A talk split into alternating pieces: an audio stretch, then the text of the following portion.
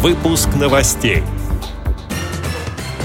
Незрячих в Севастополе научат ориентироваться по городу и вкусно готовить. На бесплатные земельные участки могут претендовать иркутские льготники. Приемные семьи для пожилых и инвалидов появятся на Южном Урале.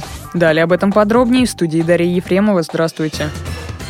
Мастер-классы для слабовидящих и незрячих предлагает Центральная городская библиотека имени Льва Николаевича Толстого в Севастополе. Занятия пройдут в рамках социального молодежного проекта «Мультимобильность», который стал победителем регионального конкурса общественных инициатив. На его проведение Управление по делам молодежи и спорта выделило грант в размере 100 тысяч рублей. Как рассказала главный библиотекарь организационно-методического отдела Елена Нутраченко, людей с нарушением зрения научат ориентироваться в городской среде и пользоваться современными озвученными средствами навигации. Первая встреча пройдет уже 15 января. Сотрудники отдела для слабовидящих и незрячих Лазарева Александра и Ксения Клушина разработали социальный молодежный проект «Мультимобильность».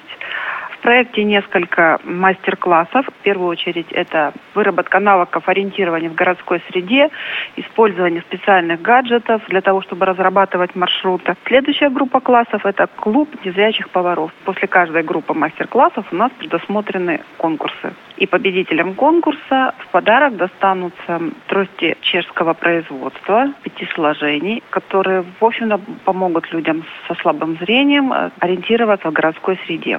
Ну и кроме того, одной из целей наших мастер-классов было то, что мы хотим привлечь не только инвалидов по зрению, но и видящих людей для того, чтобы научить их общаться между собой и э, для того, чтобы люди здоровые знали, понимали с инвалидами по зрению, как надо себя вести для того, чтобы не обидеть, не задеть и в то же время помочь таким людям.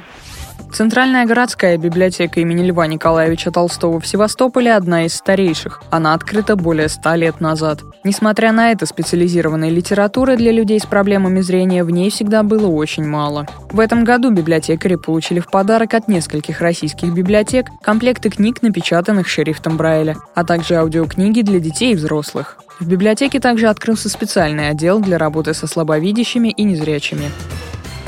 На бесплатные земельные участки в Иркутской области с 1 января 2016 года могут претендовать ветераны войны, многодетные семьи, инвалиды, кавалеры ордена за заслуги перед Отечеством и некоторые другие категории граждан. Эта информация размещена на сайте ЗАГС Собрания региона. Депутаты регионального парламента приняли в окончательном чтении закон о бесплатном предоставлении земельных участков в собственность населения. Землю будут выделять по месту постоянной прописки. Исключение составят те, кто имеет право на различные социальные выплаты в связи с выездом из районов Крайнего Севера, а также многодетные семьи. Им участки могут быть предоставлены и на федеральных землях, выделенных для этого в Ангарском и Иркутском районах.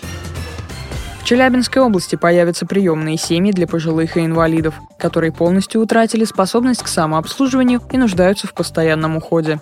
Соответствующий закон принял региональный парламент. Тем, кто оформит опеку официально, чиновники обещают поддержку – ежемесячное пособие. В 2016 году его размер составит 7198 рублей в месяц, сообщает «Комсомольская правда». При этом между принимающим, принимаемым гражданином и Министерством социальных отношений будет заключаться трехсторонний договор, в котором определят права, обязанности и ответственность сторон. В следующем году в регионе планируют создать от 10 до 17 таких приемных семей. Если пилотный проект окажется удачным, программа станет более массовой. Также с 2016 года в Челябинской области будут выплачивать единовременное пособие приемным семьям, взявшим на воспитание ребенка старше 10 лет или ребенка-инвалида. Кроме того, для этих семей вводится субсидия на приобретение жилых помещений, а семьям, которые возьмут 5 и более детей в возрасте от 10 до 15 лет, теперь положены служебные жилые помещения.